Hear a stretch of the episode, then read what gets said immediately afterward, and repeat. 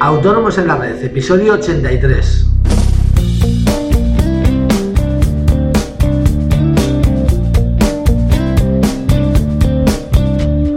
Muy buenos días a todos y bienvenidos un día más, un miércoles más, hoy 13 de enero de 2016, Autónomos en la Red, el podcast en el que hablamos de todos aquellos temas que nos afectan a los autónomos, ya sean seguros sociales, IVA, IRPF, financiación, etcétera. En el episodio de hoy, eh, siguiendo la línea de, las preguntas recurrentes de nuestros clientes, vamos a hablar del tiempo eh, por el que debemos conservar toda nuestra documentación contable. Eh, pero antes, bueno, ya sabéis que en asesoríafiscalautónomos.es os ofrecemos todos los servicios de contabilidad e impuestos que os ayudarán a gestionar mejor vuestros negocios y a optimizar vuestra factura fiscal. Y todo ello a unos precios realmente competitivos. Toda la información la tenéis en nuestra web, que os repito, es. Cualquier duda sobre nuestros servicios, sugerencias para nuestros podcasts, dudas fiscales, etcétera, podéis enviármelas a través del formulario de contacto de dicha página y os las responderé de manera personal o bien, porque no, haremos un podcast sobre el tema. Eh, bien, eh, vamos al tema. Eh, otra de las preguntas recurrentes de nuestros clientes es durante cuánto tiempo tienen que guardar toda la, toda la documentación contable. Perdón. Es cierto que, que bueno, cuando hablamos de toda la documentación contable, no solo hablamos de los papeles, de las facturas, sino también de, de los libros oficiales que estemos obligados a llevar.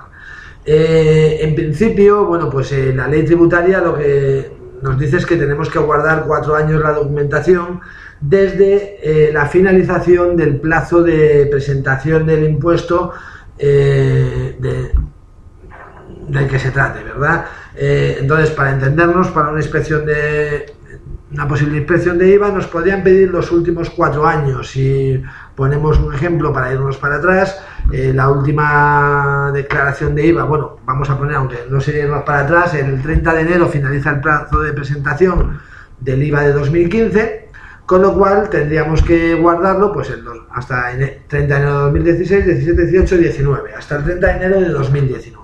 A partir de ahí, en principio, os digo, podríamos tirar todas esas facturas.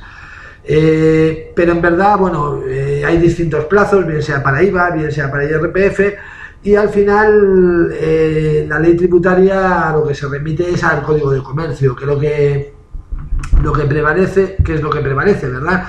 y el Código de Comercio lo que nos dice es que hay que guardarla durante seis años, desde la fecha del último apunte que se hizo. Con lo cual, bueno, pues lo, más fácil es decir, bueno, pues el último apunte de 2015 se supone que es el 31 de diciembre, pues tendríamos que guardarlo seis años, 16, 17, 18, 19, 20, 21, ¿vale? El 31 de diciembre de 2021 podríamos tirar la documentación. Pero como os digo, siempre os estoy diciendo en principio. ¿Por qué en principio? Porque bueno, eso sería la documentación normal, vamos a llamar, pero hay determinados documentos que pueden superar ese plazo, ¿verdad? Eh, un ejemplo sería en caso de que haya una una interrupción de la prescripción por inspección, con lo cual el plazo aumenta, ¿vale? Porque empezaríamos a contar de nuevo los cuatro años en el caso de, de Hacienda. Eh, y luego habría dos casos más específicos. Uno sería el caso del inmovilizado, eh, ya que este se va a deducir en varios años y aunque lo compremos este año, lo vamos a deducir el que viene, el otro, en fin, según la vida útil del bien.